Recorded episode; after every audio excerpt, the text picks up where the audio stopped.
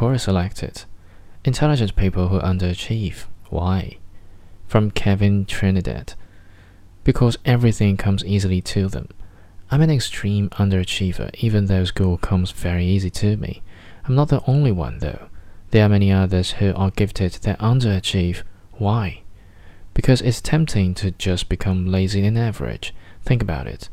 At first, you are doing the best you can. Over time, you realize that your best is more than enough to obtain excellence, so you put in less effort over time and still manage to stay out on top.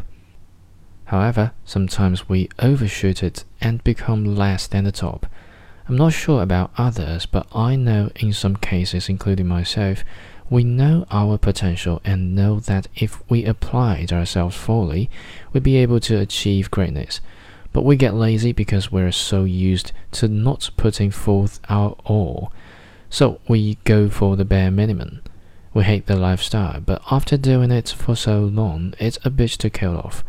But it can also be a case of what interests them or not. For me, I despise geometry because it's so easy. I hate easy tasks and I become bored. Boredom causes me to just not care and still maintain passing levels. However, for Japanese, I am an A grade student because I love the class. Do I put in a lot more effort? No, but I do pay attention a little more. Too long didn't read, boredom and not putting out all and still achieving more than most.